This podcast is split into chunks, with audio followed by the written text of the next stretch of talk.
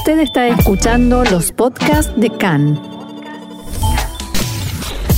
CAN, Radio Nacional de Israel.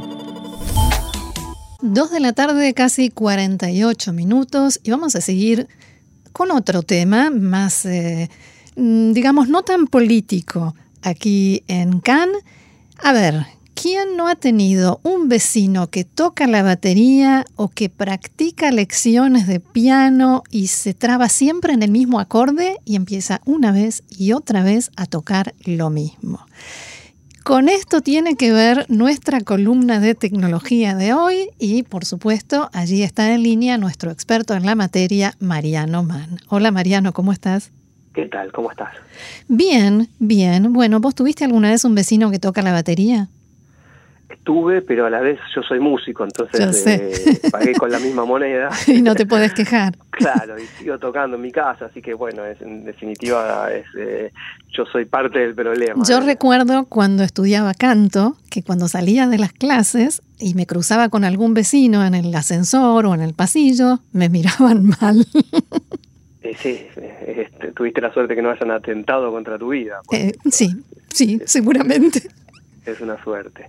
Bueno, eh, sí, con esto tiene que ver eh, lo que lo que recién decías. Todavía no hay una solución para un instrumento tan difícil como la batería.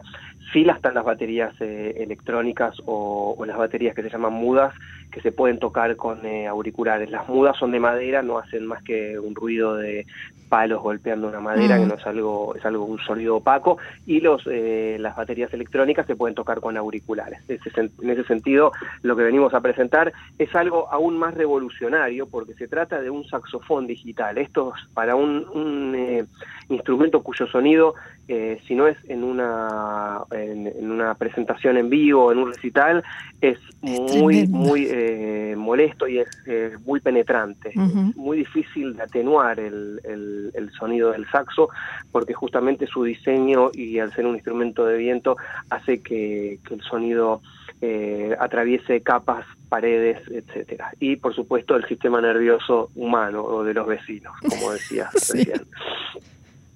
En este caso, una compañía israelí llamada EMEO desarrolló el primer saxo de práctica digital del mundo. ¿Qué quiere decir? Esto se acabó. Quien quiera realmente vivir en paz con sus vecinos o si los vecinos quieren juntar dinero y regalárselo al alumno de saxo, pueden adquirir un nuevo instrumento vanguardista que le permite justamente a los saxofonistas, no solamente a los estudiantes eh, que, practican durante su primera semana, su primer mes o su primer año, sino aquellos que no dejan nunca de estudiar el instrumento y pueden practicar en cualquier momento a través de conexiones, claro, a través de conexiones de eh, USB, USB o Bluetooth o, MIDI, que son controladores digitales de música. Con, conectando esto a, a computadoras de escritorio portátiles o a teléfonos inteligentes o tabletas, eh, pueden, pueden empezar a utilizar esta solución que es realmente reveladora. Es, lo que se dice en inglés win-win porque a la persona le permite estar concentrada sin tener que estar pendiente de lo que genere en el exterior y el exterior ni se entera de lo que el, alumno o el saxofonista hace. Pero es un instrumento diferente al saxo normal. Sí, es un instrumento diferente, y pero tiene la apariencia del, del saxo real. Es y suena igual.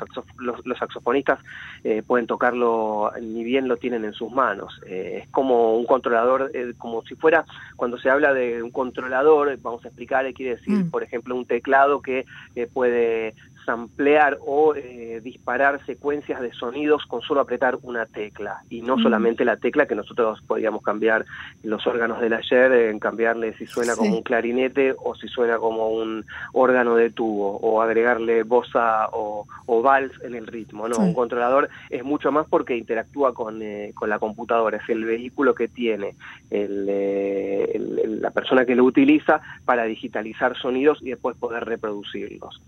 Eh, en el caso de, este saxo de EMEO, eh, puede producir una cantidad infinita de sonidos como cualquier otro controlador digital, porque no, tiene, no está limitado solamente a los sonidos conocidos o programados o preprogramados. Se puede directamente inventar y crear eh, nuevos sonidos, es decir, que el, el saxo puede sonar de la manera que el saxofonista quiere. Y se puede tocar con boquilla o sin boquilla e incluso sin soplar, porque también al, tocar las teclas, tal como en un control de piano o de órgano, al tocar las teclas ya puede ir largando las notas sin siquiera hacer el juego de soplar. Uh, ¿Y es algo muy caro? Es algo que en principio es caro porque, bueno, mm. es nuevo. Esto sale en Israel unos 5.200 shekels, ah. para el exterior unos 1.500 dólares. Pero bueno, es, eh, es una solución realmente. Y además para quien tiene una carrera musical es una inversión.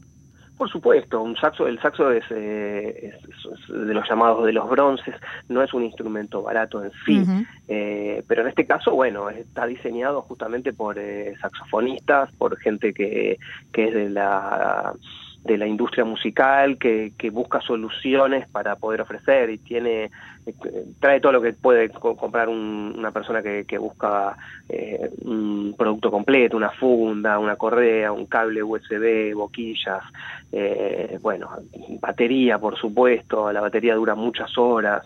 Es una solución realmente importante y el primer lote salió a fines del mes pasado, de agosto. decir, ah, eso te iba a preguntar si ya se está usando.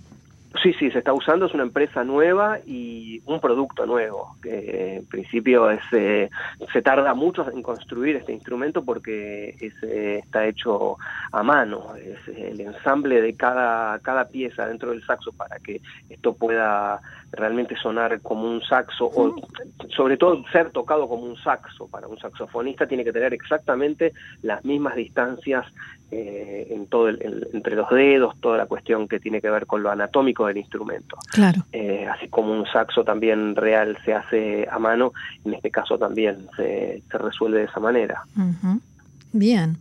Mariano, ¿algún otro detalle que quieras agregar sobre esto?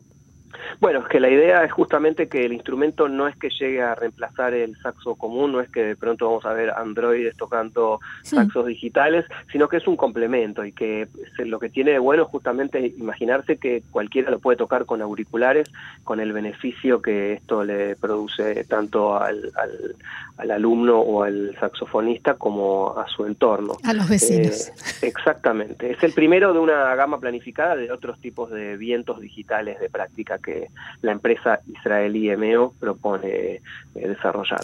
Muy bien, y quien quiera más información, más detalles sobre este tema y todos los que nos trae Mariano Mann en sus columnas, la puede encontrar en Israel 21C en español, que es quien nos provee la información. Mariano, muchas gracias y será hasta la próxima. Hasta la próxima. Shalom.